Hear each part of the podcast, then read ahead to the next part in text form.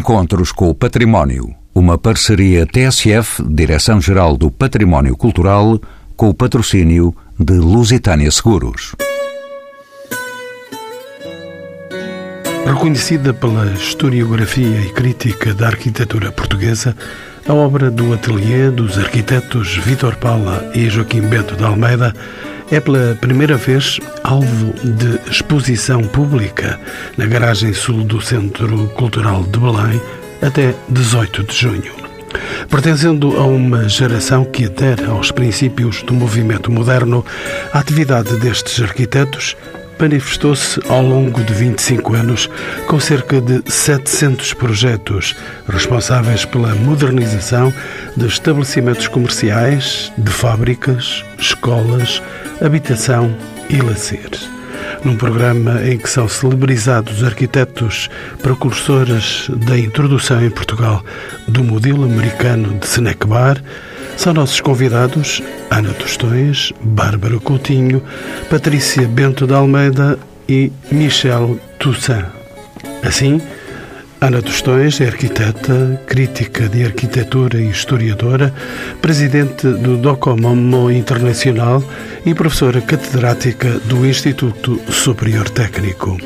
Bárbara Coutinho, mestre em História da Arte Contemporânea, é doutoranda sobre o espaço expositivo nos museus do século XXI ainda diretora, fundadora e programadora do MUD, o Museu do Design e da Moda em Lisboa.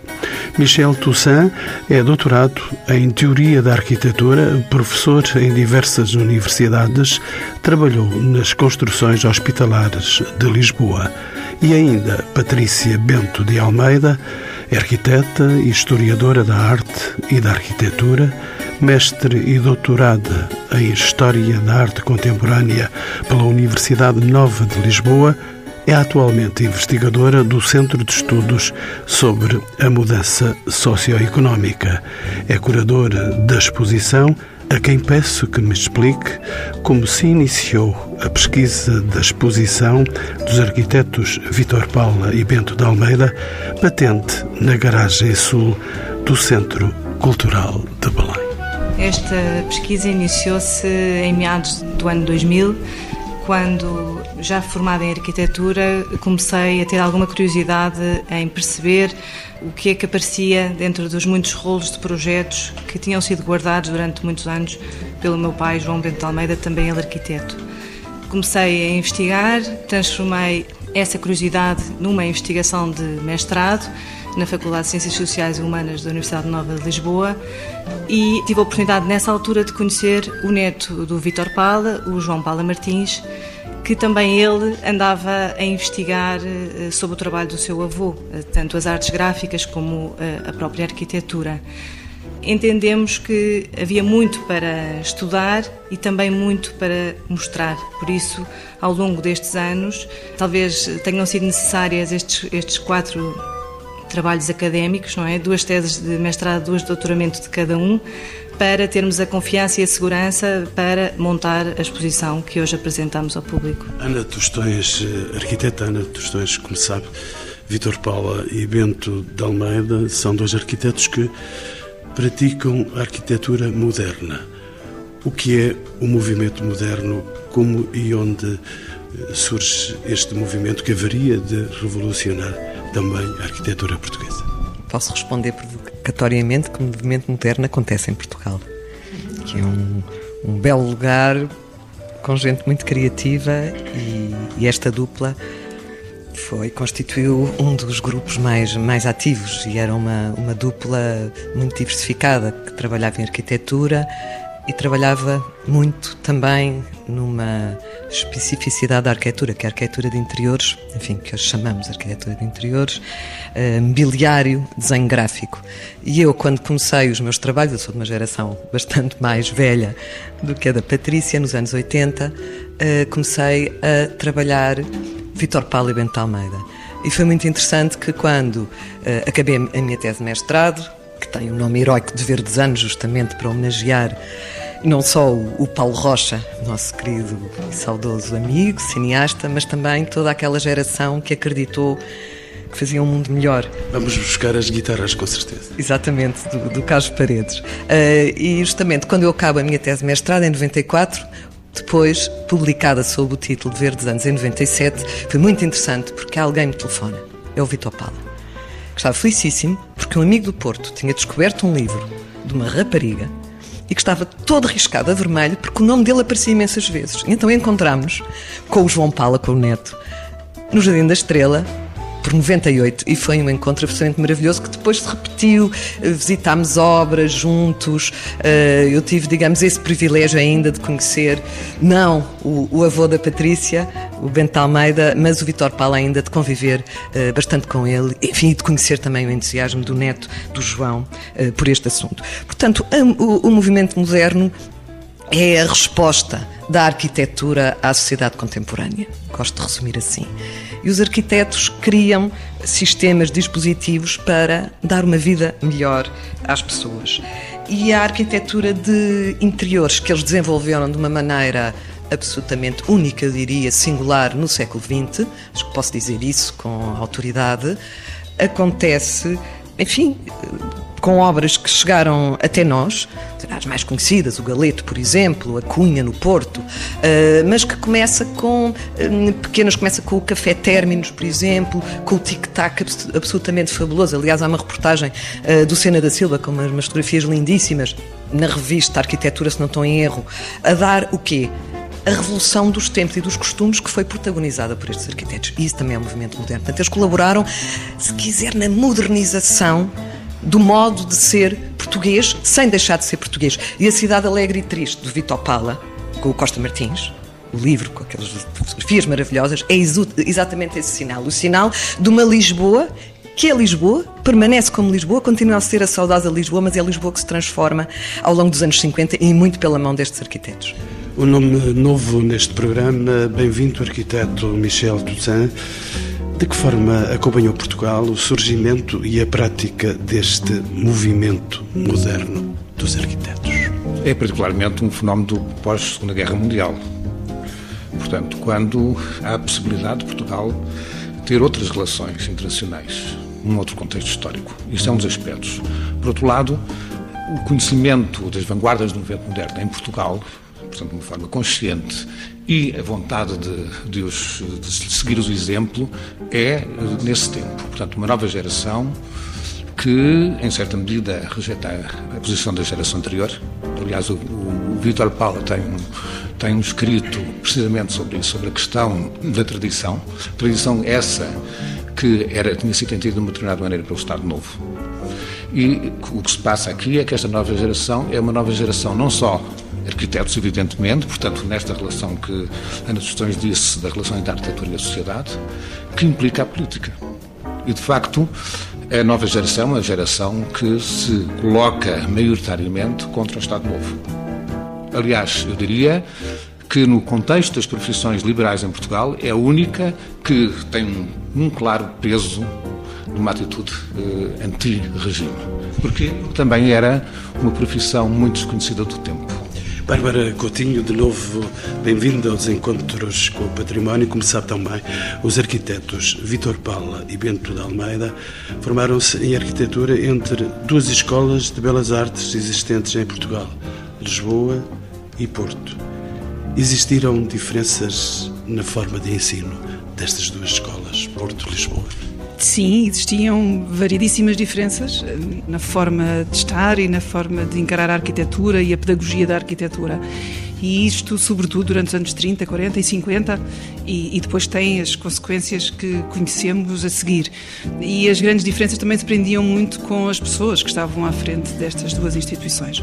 Em Lisboa, com a marca eh, muito forte do Cristino da Silva, entre outros arquitetos, da Escola de Belas Artes Porto tinha uma, uma, um pendor mais academizante, se quisermos, também estava mais próxima, estava, sofria mais a pressão do próprio regime, enquanto que o Porto, uh, fruto da ação, primeiro como professor, uh, a partir de 1940, o Carlos Ramos, e depois como diretor da Escola do Porto, a partir de 1952, onde fica até 1961. 61, 62, depois ele continua, mas já com outra, num outro cargo, noutra posição.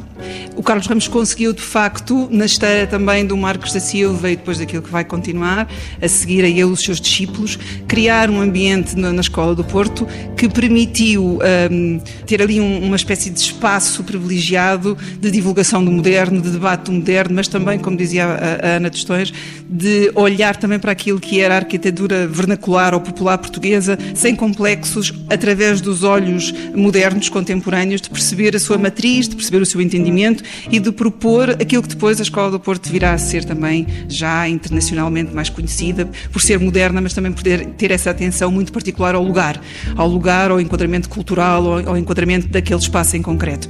E isso fez com que muitos arquitetos ou se tivessem formado na Escola do Porto sempre, tendo ter feito toda a sua formação na Escola do Porto, ou então tenham começado em Lisboa, mas tenham muitos uh, acabado a sua formação ou se relacionado com a Escola do Porto de alguma maneira. Porque o Estado Novo aqui, sediado na capital, naturalmente era mais observador dos comportamentos dos arquitetos? Sim, mas também pelo um posicionamento que vai sendo procurado e que eu, e eu, creio que importa, muito embora este programa não seja sobre o Carlos Ramos, portanto não quero eh, monopolizar, mas importa destacar aqui o papel do Carlos Ramos uh, como pedagogo. Ele que era muito influenciado pelas ideias do Gropius e que uh, vai primeiro dentro da sala de aulas e depois tentar promover coisas muito concretas, como visitas a, a, às obras, mudar o programa dos concursos, uh, incentivar a parceria entre os alunos de escultura, de belas artes, de arquitetura nas famosas famosas magnas, criar relação com a Câmara do Porto, procurando criar de facto um entendimento do projeto e da realidade uh, concreta, uh, que eu acho que é importante de, de salientar. Arquiteta Patrícia Bento de Almeida, estava-me a pedir a palavra? Sim, porque esta relação de confiança que o arquiteto Carlos Ramos estabeleceu com os seus alunos foi uh, visível, por exemplo, também no ateliê de Vitor Paulo Bento Almeida, quando eles já tinham o ateliê em funcionamento e ainda não eram arquitetos formados, de formação, Carlos Ramos assinou pelos arquitetos por exemplo, o projeto da Pelaria Galeão na Baixa, um bocadinho para também uh, conseguir colocar esta dupla na vida ativa. E, e, são estas investigações que nos vão permitir agora aferir estas autorias. A arquiteta Ana Tostões é da história, a geração moderna de arquitetos portugueses surge, como já dissemos, após a Segunda Guerra Mundial. Não se esqueça, por exemplo, o Congresso de 1948, o Congresso dos arquitetos e estes arquitetos de que falamos hoje estavam a sair da Escola de Belas Artes e foram eles que assinaram alguns protestos uh, neste congresso, tanto quanto pude ver. Deixe-me saber, uh, arquiteta Ana Tostões, deixe-me saber se a modernização e a internacionalização do país que abre portas ao movimento moderno ou é o reconhecimento do papel do arquiteto na sociedade que promove uma nova prática da arquitetura? Digamos que podem ser as duas coisas, mas os arquitetos tiveram que levar um, à sua frente um grande, um grande combate.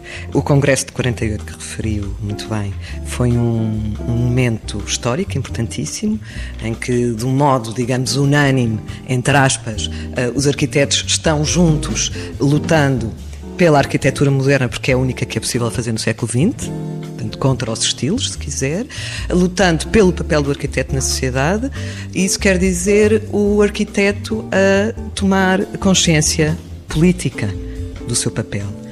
E, nesse sentido, o reivindicar a capacidade do arquiteto de transformar a cidade. Ou seja, eu creio que esta é uma das conclusões mais importantes do Congresso de 48, que é a reivindicação dos arquitetos no sentido de alargar o seu território. Portanto, os arquitetos não têm só que fazer objetos, não têm que só fazer arquitetura, eles têm que ter uma intervenção política clara. Importa dizer que o Congresso de 48, por enfim, estranho que pareça, as teses não foram, não passaram pela censura. Foi aquele momento ali aquela fissura do regime, enfim, dando um sinal de abertura para os aliados, para que tudo se mantivesse como estava, e conseguiram, e de facto as teses não, não foram objeto de censura, portanto discutiu-se questões como a habitação social, por exemplo.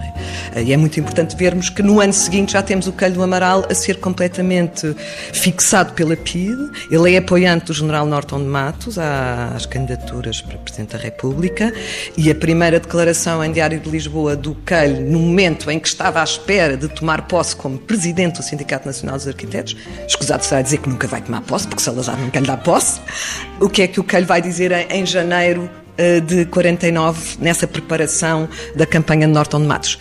Que o programa das casas económicas é um logro e que é uma fantasia e que é preciso trabalhar de outra maneira. Portanto, há aqui uma formação de um, se quiser, de, um, de uma rede de luta que se estabelece entre Lisboa e Porto, Carlos Ramos é fundamental, eh, o Arménio Loza, por exemplo, também, uma série de, de arquitetos do Norte. Temos a, a, Batalha do Batalha, por exemplo, do Cinema Batalha. Enfim, digamos que nesta altura a arquitetura e a prática da arquitetura uh, e o grupo dos arquitetos ligados ao sindicato, que eram todos 150, são gente politizada, coisa que não acontecia antes da guerra. Já sei porque é que eu nasci nesse ano de 1948. A arquiteta Patrícia Bento de Almeida é um nome da família de Bento de Almeida, é neta, já aqui dissemos, e por isso, mais do que ninguém, sabe que a criação do ateliê Vitor Pala e Bento de Almeida surge em 1946 e mantém-se ativo até 1973. Esta formação obrigou uma exclusividade de projetos sempre a duas mãos. Foi isso mesmo que aconteceu? Sim, a maioria, nós temos eh, uma lista geral de projetos com mais de 700 eh, projetos. A maioria destes projetos é assinada conjuntamente, um ao outro, uma participação num ou outro concurso isoladamente, a meu ver, até para maior probabilidade de saírem vencedores.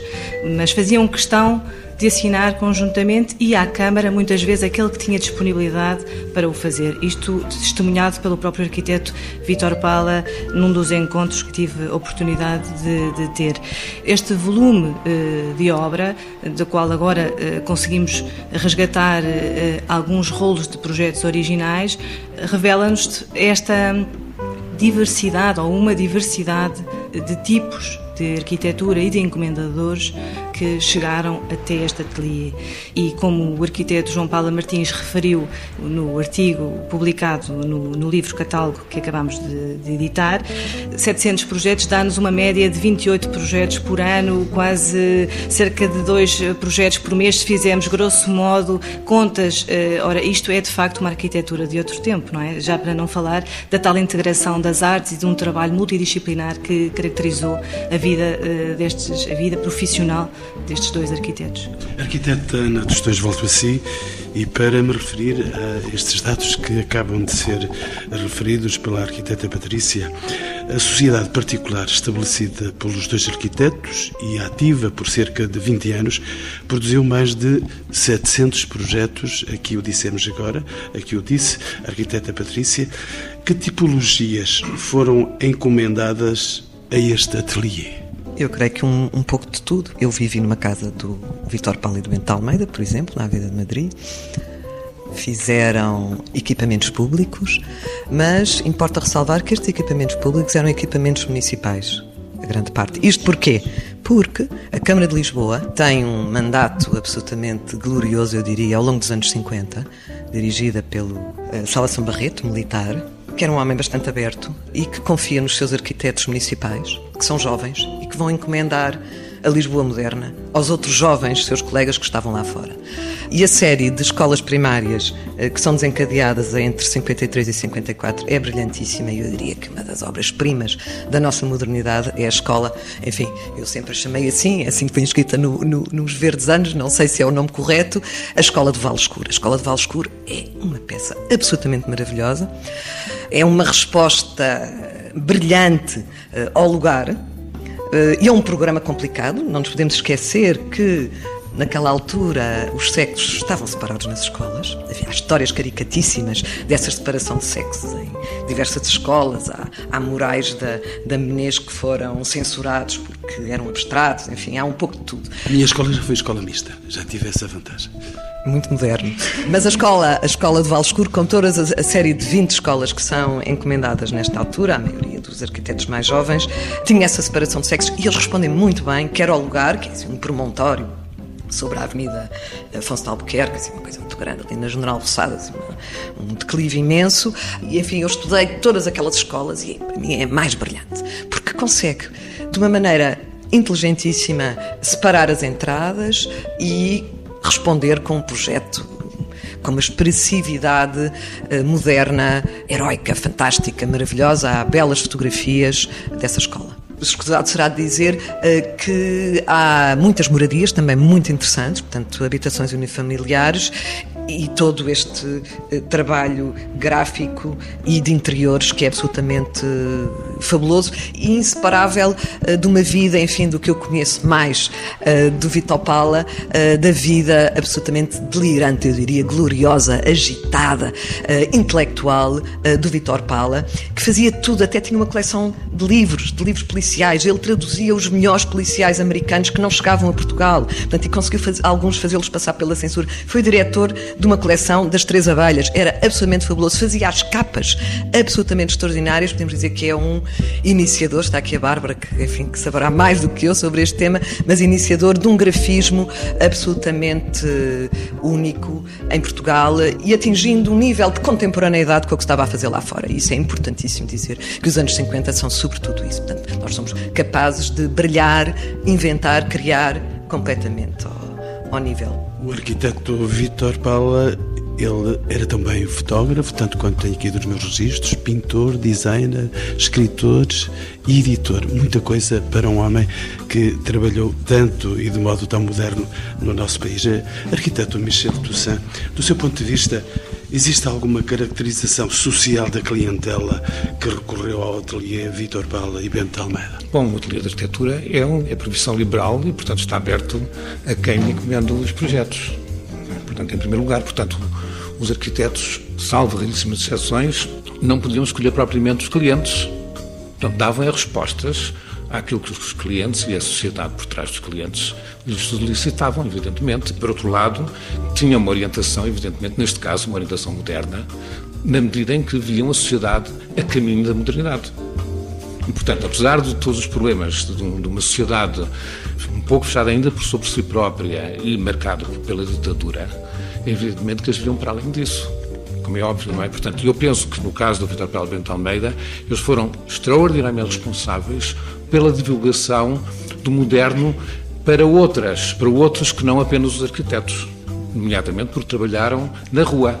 Os snack bars, por exemplo, por um lado marcam essa nova vida, pessoas que já não têm tempo para almoçar em restaurantes com calhados e, e mesas e sentados, mas sim pessoas que têm pouco tempo porque a vida acelerou ou está a acelerar. Bárbara Coutinho, olhando graficamente agora a obra, existiu de facto novidade no grafismo ou nos conteúdos coordenados pelos dois arquitetos. As revistas de referência davam conta disso. Há pouco a Ana Tostões já referiu alguns dos exemplos onde o, o trabalho do, do Vitor Paulo e do, e do Bento Almeida são, de facto, pioneiros uh, de uma grande, uma determinada perspectiva de entender uh, e valorizar a arquitetura de interiores. E se são os dois uma referência para a arquitetura, eu gostava de, de afirmar que, para mim, são também uma referência incontornável na história do design em Portugal. E são por vários fatores. Um deles é exatamente em termos do grafismo, mais o Vitor Pala, no, no, vastíssimo trabalho que tem em termos de uh, capas uh, que faz para várias coleções.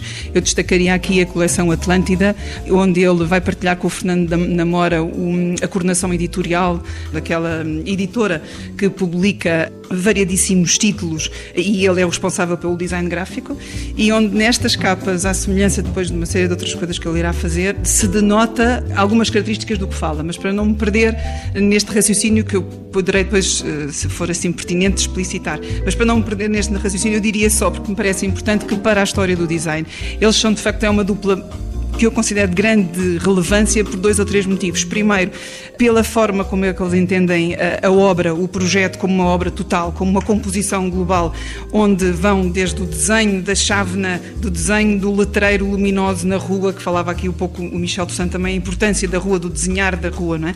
A maneira como eles entendem a montra, toda a questão mais relacionada também com a comunicação, com a imagem, com o próprio marketing associado a cada uma destas marcas de, de, de estabelecimentos comerciais que vão desenhar e, e, e o snack bar já foram aqui falados, os cabeleireiros são outra das grandes tipologias, mas para além dos letreiros luminosos na rua, basta entrar lá dentro e ver a forma como trabalham os tetos, como trabalham o azulejo, a, a, a matriz gráfica de todos os painéis de azulejo, que têm, a meu ver, um, proximidades com aquilo que o Vitor Paula depois faz também no seu desenho mais bidimensional, que é uma conjugação de uma sensibilidade espacial muito grande que a mim me parece que lhes vem, obviamente, da sua formação de arquitetos, associado a uma composição plástica, a uma sensibilidade plástica que o Vitor Paula tinha também, porque ele, no fundo, inicia também na pintura e na fotografia, que foi aqui referido pela Ana, não é? O magistral livro de, de Lisboa, Cidade Triste e Alegre, esta combinação faz com que, em termos gráficos, quer na arquitetura de interiores, quer no, no, no desenho propriamente gráfico,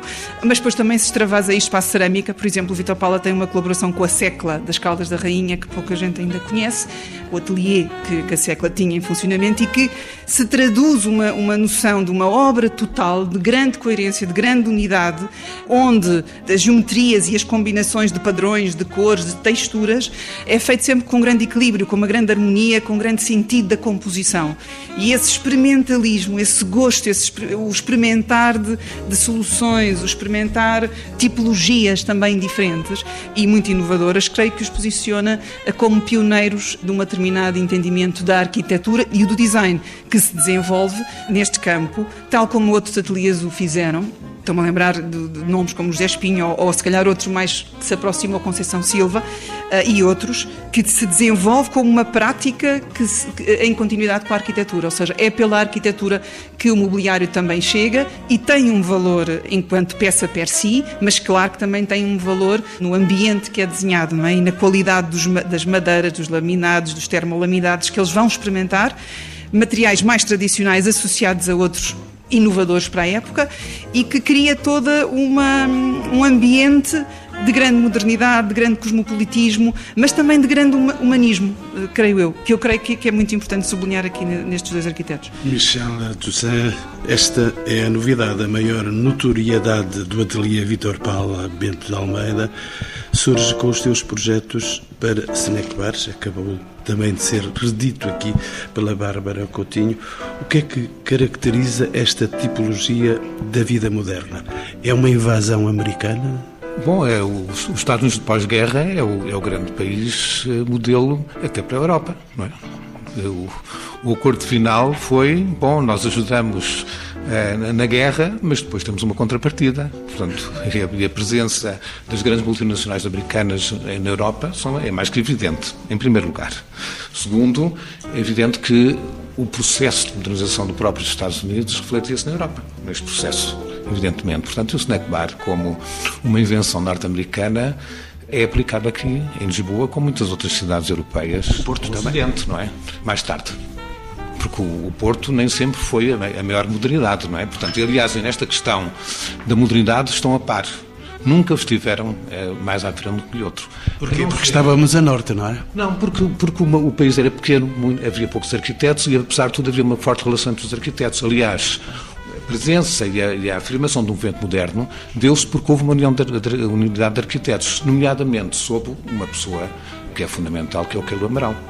O Carlos Amaral, que é o primeiro a escrever tem a consciência da arquitetura moderna, nomeadamente a moderna arquitetura holandesa, que eu acho que é o texto disputador disto tudo. Arquiteta Patrícia, ia-me dizer também? Neste caso, basta vermos que o término de 49, o snack bar Términos, na altura não chamado snack bar, porque não sabiam o que é que isso significava, era o bar expresso, Términos, é de 49, e a confeitaria Cunha, dos últimos projetos de snack bars uh, da autoria destes dois arquitetos, é de 1970. Por isso, uh, se analisarmos somente uh, a produção destes dois arquitetos, vemos vemos a decalagem entre um e outro projeto, sendo que entre esses uh, dois estão mais de 30 snack bars. Bárbara Coutinho, isto é da sua conta, tanto quanto sei.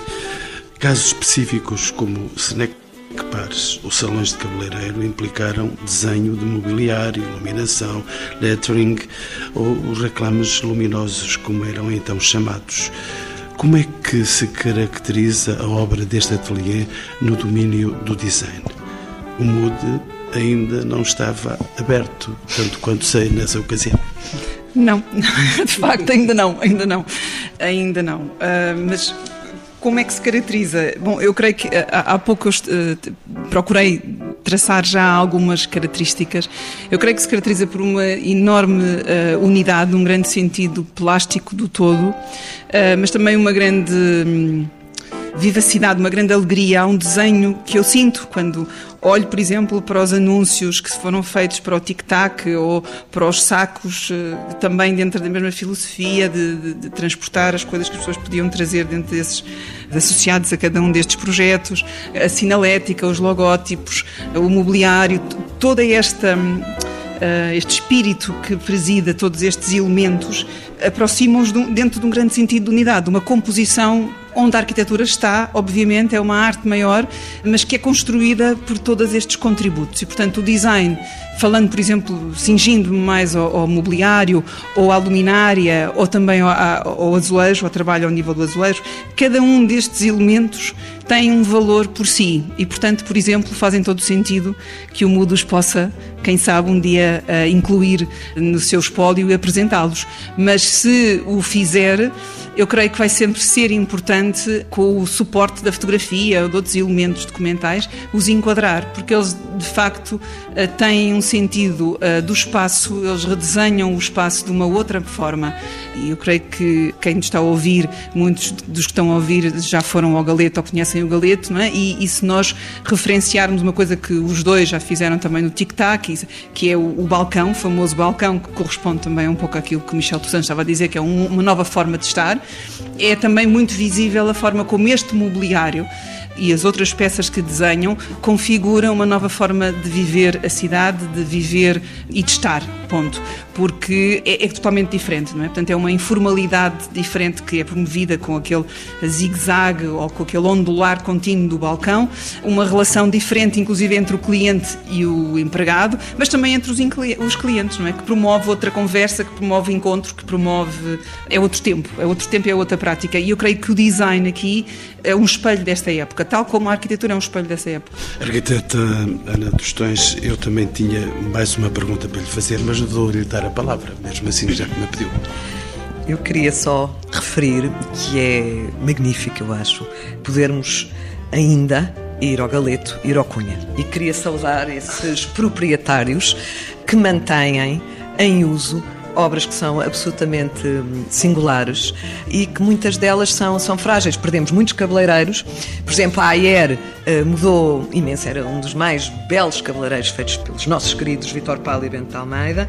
Uh, e perdemos o self-service, que essa então foi a, a bomba mais extraordinária na Duclalé, que era o Noite e Dia, que era uma coisa absolutamente fabulosa, que o, digamos, corporate design, corporate design, que é um desenho, no fundo, eu, é, é o desenho feito para marcar aquela marca a identidade daquela marca. E o Noite e Dia era uma coisa absolutamente fabulosa, era um lugar único. Enfim, que quem é da minha geração e a geração um bocadinho a seguir, não sei, acho que a a Patrícia ainda conheceu, o Noite e Dia, era absolutamente fabuloso porque o desenho era feito até as fardas dos funcionários foram desenhadas. Portanto, eles antecipam completamente aquilo que vai ser feito pelo Canções São Silva e eu gostaria de, de, dizer, não sei se já se me estou a antecipar, mas que uma das tarefas que no Docomom Internacional temos em mente e estamos coordenadíssimas, conseguimos em setembro uh, do ano passado fundar o quinto Comitê Científico Trans nacional uh, do Docomom, que agora já representa 76 países no mundo, portanto, estamos, enfim, em grandiosa expansão, mas para dizer que criámos o Comitê de Arquitetura de Interiores e do mobiliário. Porquê? Porque sabemos que candeeiros, lâmpadas, sinalética, uh, bancos são as peças que uh, mais facilmente desaparecem, são vendíveis e é uma coisa absolutamente extraordinária. Muitas vezes são roubadas uh, e depois atingem preços absolutamente fabulosos em marchands, que é uma coisa no mercado de antiquários, que é uma coisa absolutamente, enfim, incompreensível.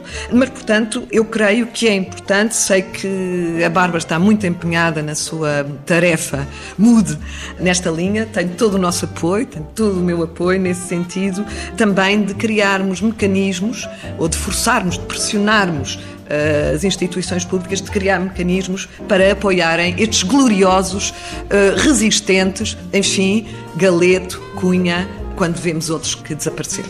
Bárbara Coutinho muda tudo quanto for necessário, mas Mas a arquiteta Patrícia pedia-me a palavra também. Sim, eu gostaria apenas de acrescentar que os snack bars, eh, como todos os estabelecimentos comerciais, são peças muito vulneráveis, mas não podemos esquecer também a habitação particular ou mesmo as escolas, que não estando classificadas, são exemplos muito suscetíveis de degradação e de alteração. Há uma semana atrás visitámos a Escola Primária dos Olivais, que está em elevado grau de degradação, não está classificado e nós não sabemos quando nos dizem que vai para obras o que é que isso quer dizer e até ficamos assustados, não é?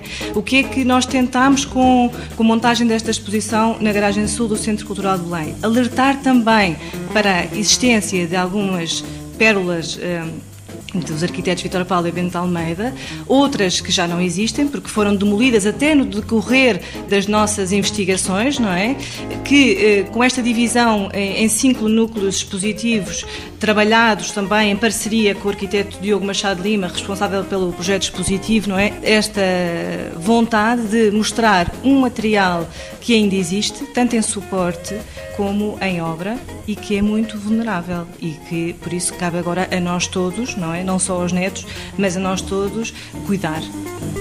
Michel Toussaint e da sua justiça, diga. Ontem comprei um catálogo do Royal Institute of British, eh, não British Architects, desculpa, é eh, bom, de uma instituição eh, londrina, um catálogo exatamente sobre a arquitetura dos anos 60 no Reino Unido, que ou foi demolida ou está a ser seriamente ameaçada estamos a falar dos anos 60, portanto, posterior, em certa medida, a este período heroico do Vitor Bala e Bento Almeida.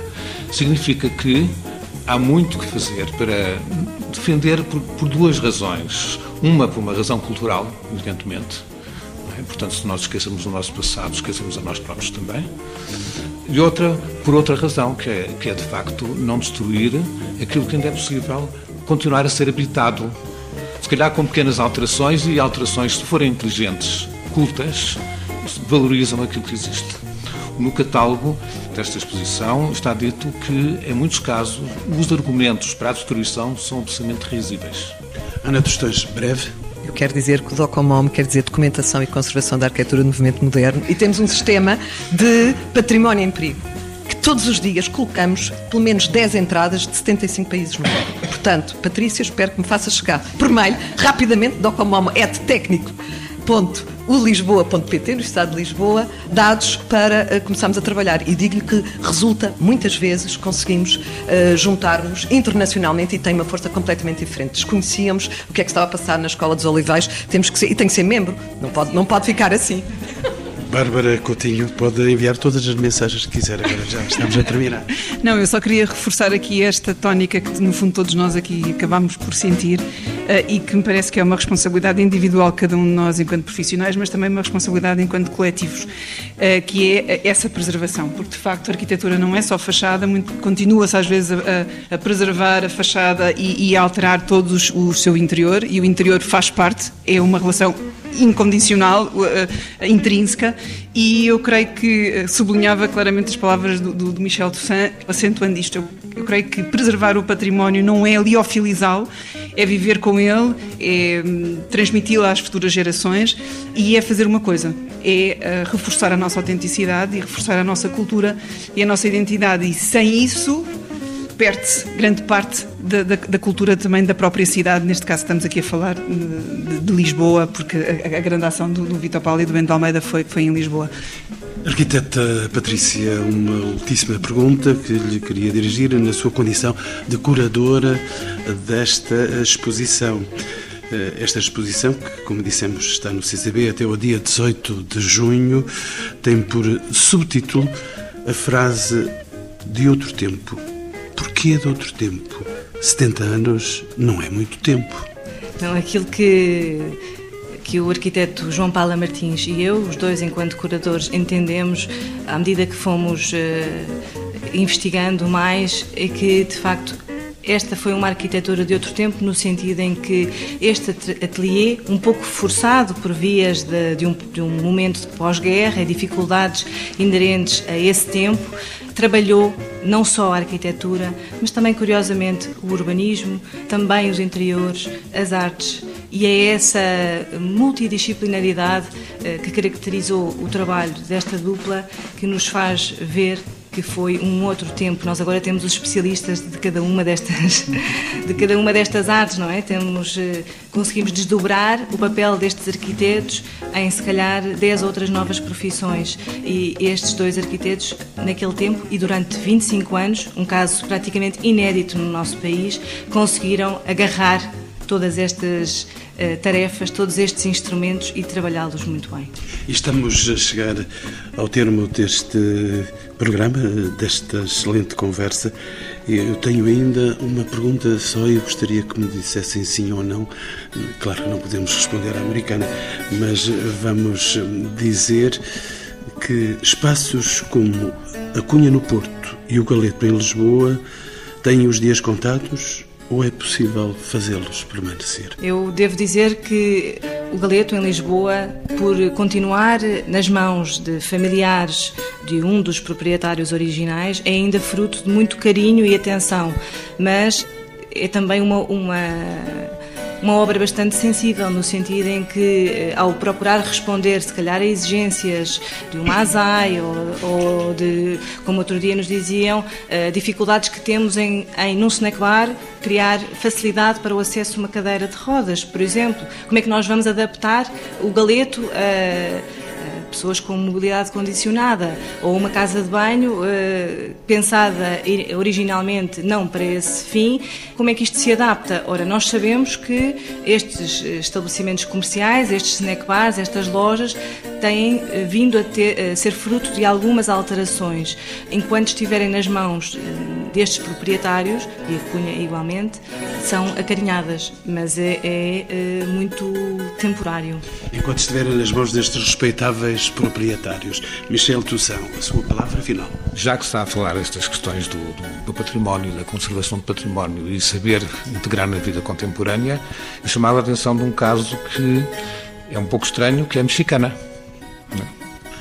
É? é projeto Jorge Chaves, uma obra extraordinária e que, a certa altura, esteve quase em risco de desaparecer totalmente por causa de uma empresa de, eh, de frigoríficos que queria lá meter os seus frigoríficos de qualquer maneira. E os proprietários, que não tinham grande sensibilidade porque não eram eh, familiares dos originais, deixaram que se passasse em parte. Houve um protesto, ainda salvo alguma coisa, e agora recentemente retomou-se alguns aspectos que tinham sido ou apagados ou escondidos. Mesmo assim, não se chegou lá ainda. Bárbara Coutinho?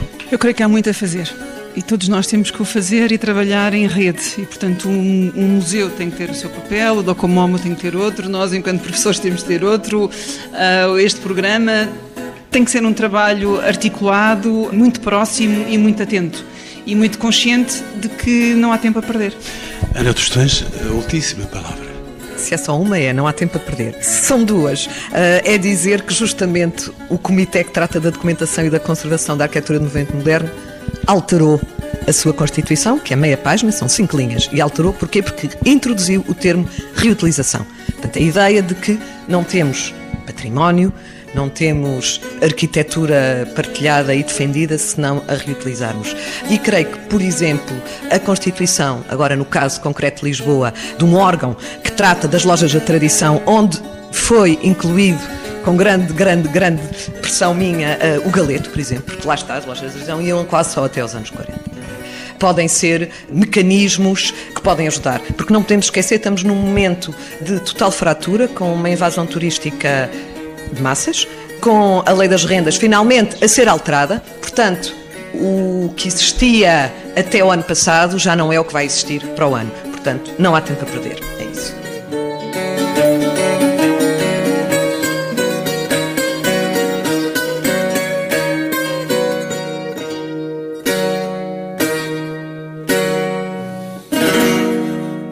Encontros com o Património. Uma parceria TSF, Direção-Geral do Património Cultural, com o patrocínio de Lusitânia Seguros.